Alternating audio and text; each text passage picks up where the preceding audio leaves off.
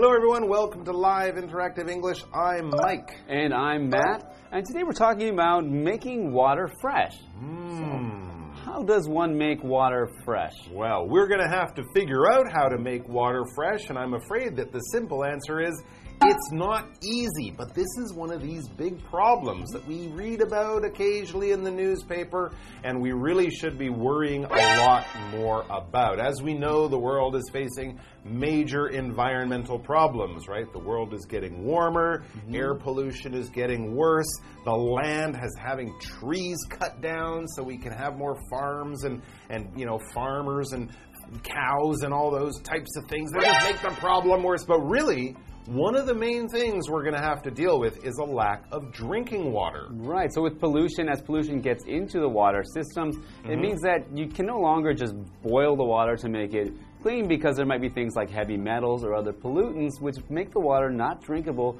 even after you've boiled it. So for many people who don't have access to ways to to use like a water filter or things like mm. that, there's not a lot of options to get fresh water. Absolutely. Pollution's one problem, but of course, climate change, changing weather patterns. Mm-hmm. We've noticed it here in Taiwan. The big rains that we used to get in the spring aren't as big as they used to be. If we run out of water, well, of course, we'll have to find new ways to wash things, make things, but also what will we drink?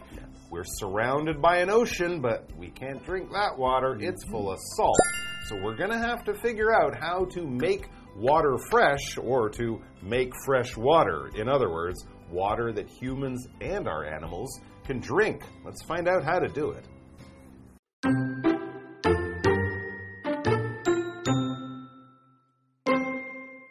There's no doubt that we would die without water. Yet, because of an increase in droughts caused by global warming, we will be facing a water crisis in the next decade. Such a disaster would affect almost 2 billion people. One solution that could ensure that the world will always have enough drinking water is desalination.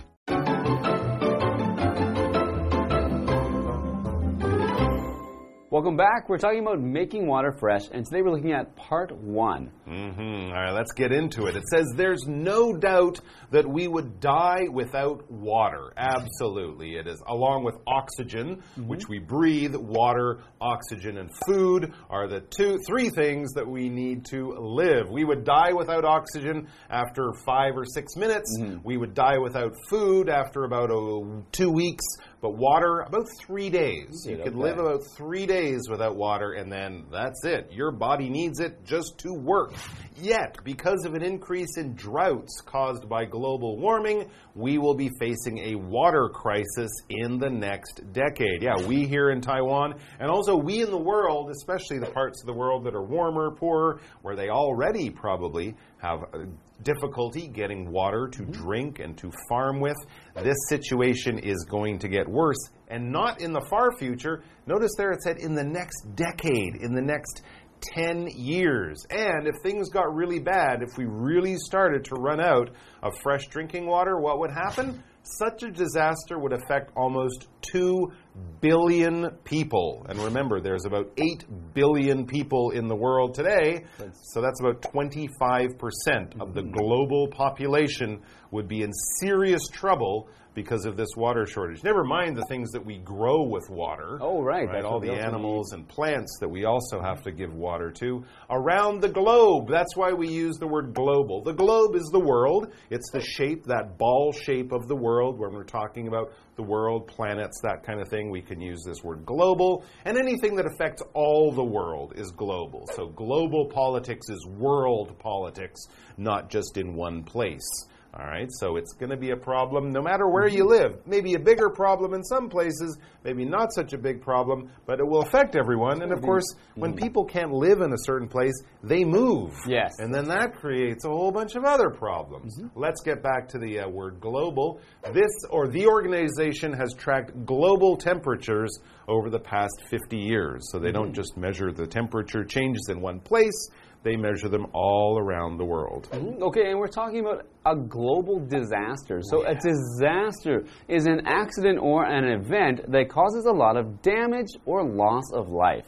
So, in this case, this global disaster being a drought would cause many people to die, probably, and also would cause you know people not to have food, would cause a lot of damage to the world because of the lack of water. Mm. So, for example, last month's earthquake was the worst disaster I have ever experienced. So, in that case, an earthquake is what we call a natural disaster, meaning it was not caused by people, it wasn't something that someone did, but it was just something that happens in the world. It's an earthquake. Absolutely. The article continues One solution that could ensure that the world will always have enough drinking water is desalination. Mm, desalination, remember that word. Hopefully, if we can get this technology right, it will ensure that no one will have problems getting fresh water in the future. And that would be great if we could ensure that. To ensure something is kind of like to promise, to make, uh, make sure, or to guarantee. When you ensure, you're kind of checking that there's no problems, you're making sure that this will go well, you won't uh, mess up, you won't fail, you won't not succeed, you will succeed. You are ensuring, guaranteeing, making sure, or promising. For example, this map will ensure that we don't get lost on our way to the hotel. If we use the map, there is no way we are not going to find that mm-hmm. hotel. The map promises to make us successful. All right, we're going to take a break and then we will be back.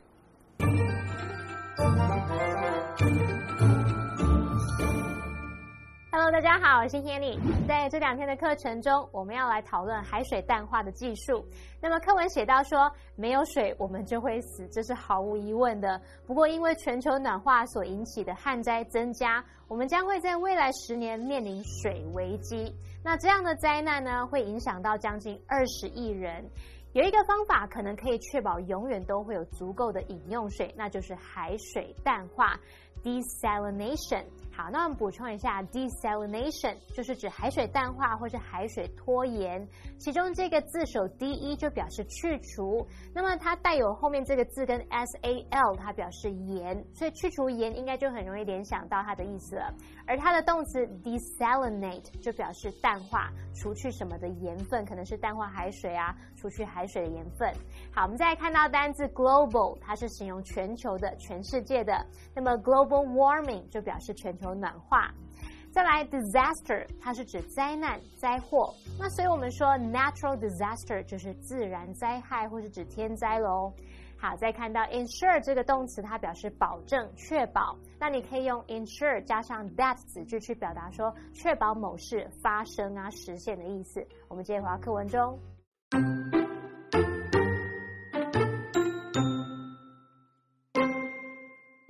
Only a tiny percentage of all water on the planet is actually fresh water.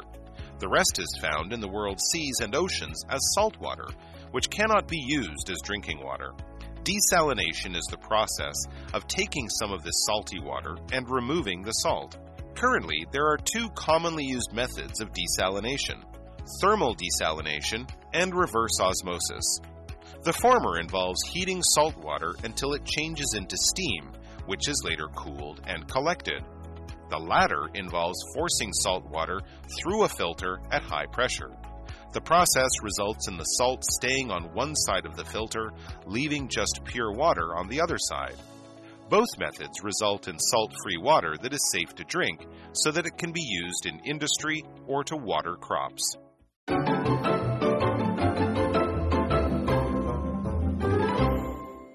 Welcome back. We're continuing to talk about making water fresh. So, only a tiny percentage of all water on the planet is actually fresh water. Yeah. The rest is found in the world's seas and oceans as salt water, which cannot be used as drinking water. No, if you drink salt water or ocean water, you'll die. And not only not as drinking water, you also can't use it for plants for, for growing plants in, in your garden or as Definitely not. for, for people. So um, we talked about only a tiny percentage of that water is drinking water. And a percentage means as a percent, a number represented as a percent or out of 100. So percent meaning for every 100, cent means 100. So a percentage means an amount that is represented out of 100. So when we say only a tiny percentage, it means a very small amount, probably less than 5% when it's It's- a tiny percentage. I think it is. It's around five, less than 10% hmm. of the water actually is in lakes, rivers, or glaciers. This is fresh water. We can drink it, but all the water in all the oceans, no, we can't. So, for our example sentence, a percentage of the money we make will be given to charity. Oh, okay. Mm-hmm. So out of $100, you might be giving $30 to a charity or something like that. So, how can we make all of this water which we have in the oceans and seas that isn't good for us? How can we make it so that it's okay to drink? Desalination is the process of taking some of this salty water and removing the salt. Salination, salt, you can kind of see the word there. D, you're taking away the salt. So the process of taking salt out of for example, seawater, ocean water, that process is called desalination, which is great, mm-hmm. but it actually is a really hard science to use currently today. Mm-hmm. Currently, as I said, today, currently there are two commonly used methods of desalination. If you want to do it, science has given us two ways of desalinating. You can use it as a verb mm-hmm. or taking the salt out of water. What are those two methods? One is thermal desalination and reverse osmosis. Mm-hmm. Those are the names of the two methods or ways of getting salt out of water. We will explain what they are right now. Okay, so the former, and the former meaning the thermal desalination. First in that First list. one. Okay. So the former involves heating salt water until it changes into steam, which is later cooled and collected. Okay, yeah. I mean, if you had a pot of seawater and you boiled it, mm-hmm. the water would disappear as steam, and what's inside, the salt, would all be left there, kind of a white crust. Yep. So you need to collect that steam, though. Collect that Turn it back into water. That's drinking water. The salt is still there in the pot or mm-hmm. wherever you could click it. So it involves heating the water to be very hot, basically boiling the water, collecting the fresh steam, that drinking water steam, and then getting rid of the rest. When we talk about involving here, that is part of something. To involve something means it is included in something, it is taken and put into a group. We also use it when talking about how we do something. How do I get to your house? Oh, well, I live outside of the city, so it involves taking a train to this town, catching a bus to this place, and then maybe walking for two miles or something. All of those different steps are part of getting to my house. All right. So when we talk about uh, involving uh, heating up the water, there might be some other things you do. You have to collect the water, you have to separate the salt. But all of these parts are in this process. For example, Katrina's plans for the summer involve working for her uncle's company. She might have some other plans, maybe taking a little break, maybe doing some other things, but that is one of the big parts of her summer plan. So the latter, and when I use the latter, I mean the last of the things in a list. So we first had, we first had the thermal, Mm-hmm. thermal desalination, and now we have reverse osmosis. So now we're talking about the second one, the reverse osmosis one. Okay. So the latter involves forcing salt water through a filter at high pressure. Oh. The process results in the salt staying on one side of the filter, leaving just pure water on the other side. Okay, so this is kind of like when you have that water jug in your fridge. You put water in, it goes through a filter, it mm. takes out all the dirty stuff, or maybe you have one of those taps in your kitchen and it, it sends the water through something that basically, you know, cuts out or, you know, filters out or finds and traps all of the bad stuff in the water. Okay, that sounds like a way of doing it. Now, we read both methods result in salt free water. Well, that is safe to drink so that it can be used in industry or to water crops. So, both of these we're learning basically, both of these ways work. If you do it with the heat or if you do it with the filter, it will end up being safe drinking water that you can use, of course, to drink, but also to use on farms. Right, to use on farms or to water crops. So crops are plants plants that are grown on farms for either food or other uses, and it can be at a larger scale. So it's not just one or two plants. In order to have a crop, you'd have many plants in an area that you're growing for a purpose of maybe selling or even just eating yourself or using yourself. For example, Farmer Bill put up a fence to protect his crops from wild animals. Okay, we might think of rice, wheat, apples on trees, grapes in a vineyard. All of those different things would be crops on different farms for different farmers. That's it for today. So, next time we're going to come back and learn more about the pros and the cons of these different methods of desalination. It's important stuff, and it's going to become more important as we move into the future. So, come back and join us for that.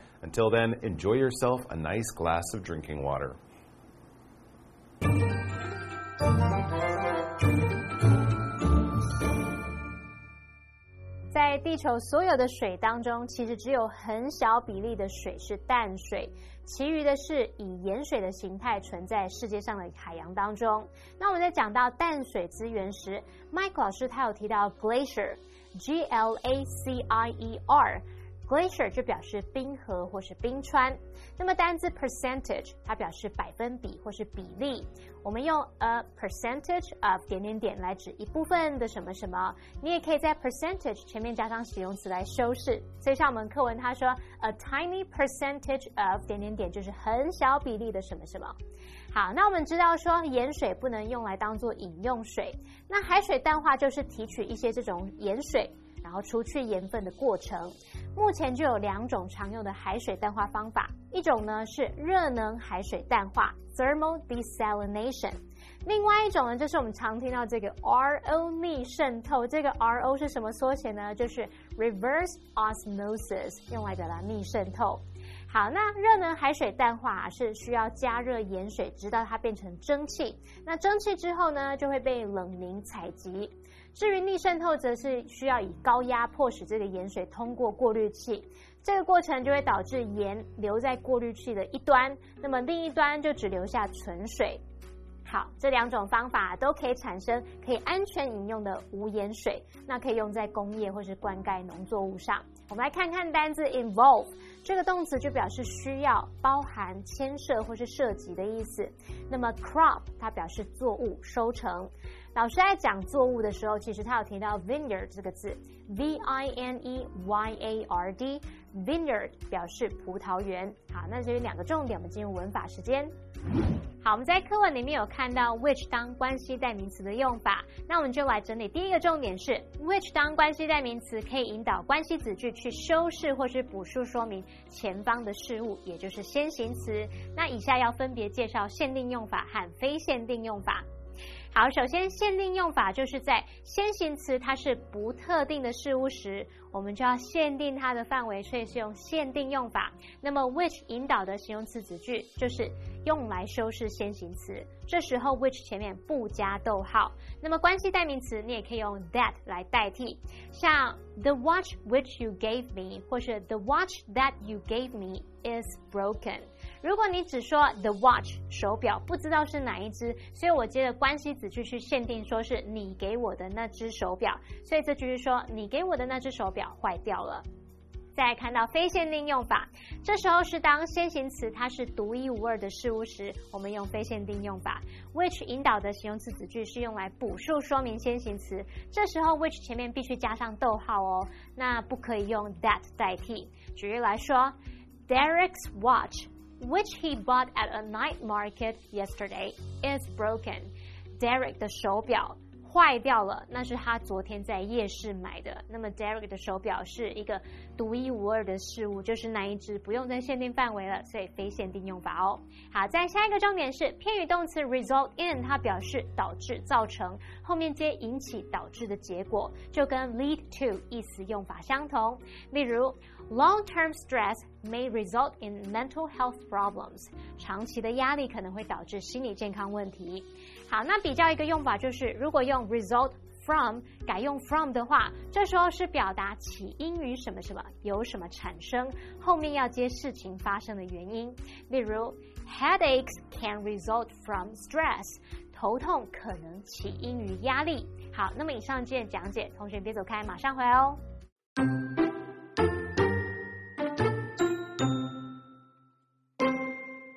There's no doubt that we would die without water.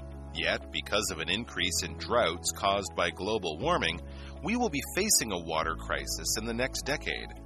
such a disaster would affect almost 2 billion people. One solution that could ensure that the world will always have enough drinking water is desalination. Only a tiny percentage of all water on the planet is actually fresh water. The rest is found in the world's seas and oceans as salt water, which cannot be used as drinking water. Desalination is the process of taking some of this salty water and removing the salt. Currently, there are two commonly used methods of desalination thermal desalination and reverse osmosis. The former involves heating salt water until it changes into steam, which is later cooled and collected. The latter involves forcing salt water through a filter at high pressure. The process results in the salt staying on one side of the filter, leaving just pure water on the other side. Both methods result in salt free water that is safe to drink so that it can be used in industry or to water crops.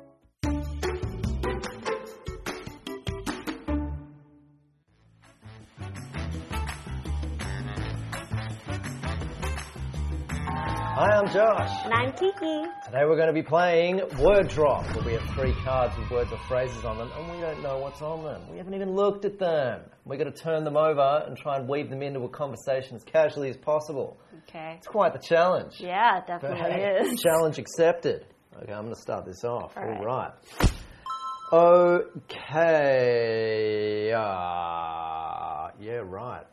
Uh, so when I go to the beach, I tend to bring a lot of water with me, uh, primarily because it's very easy to get dehydrated when you're at the beach on a hot day.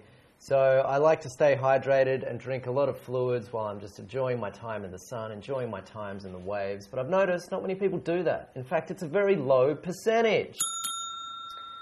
Well, speaking of low percentages, you know what I've noticed are that next to beaches, they're usually it's not the right type of terrain for agriculture, right? So you don't see a lot of farming, you know, you don't see people growing things. So that means we won't see many crops. That just ruins my day if I can't see more agricultural farmland than I want to. And I just, I'm, I'm having trouble even comprehending that that could even be a possibility. I think we need more land and we need to grow more food. I would love to have a farm in my backyard that grew absolutely everything, but I don't, and it's a disaster. Well, speaking of disasters, you know, we are currently having a global shortage of food, you know, so a lot of people are asking to support our local farmers and they're trying really hard to grow more food for everybody. But at the end of the day, you can't bring that, you know, globally. So I guess we're just going to have to start locally. Uh, if we can't do it globally, politics starts at home. So just focus on what you're doing at home, and then when you can get that kind of a bit up to scratch, then we can move on to the global realm uh, with that. I know in Australia, where I'm from, agriculture does all right. We have a lot of farms, we've got a lot of crops, we're growing a lot of things, whether or not we're feeding a lot of people. But yeah, if we don't have enough food, then it results in a lot of hungry tummies. Uh, yes, that's true. So, like what you said, I think that means the politicians and you know the agriculture ministries and all the local farmers they really have to work together to make sure they're really growing enough food that they can send locally or globally. So they really have to ensure that that happens. That if we, I think we've cracked the hit the hit the, the nail on the head here. And I, all I know is that I think I'm going to start. farming.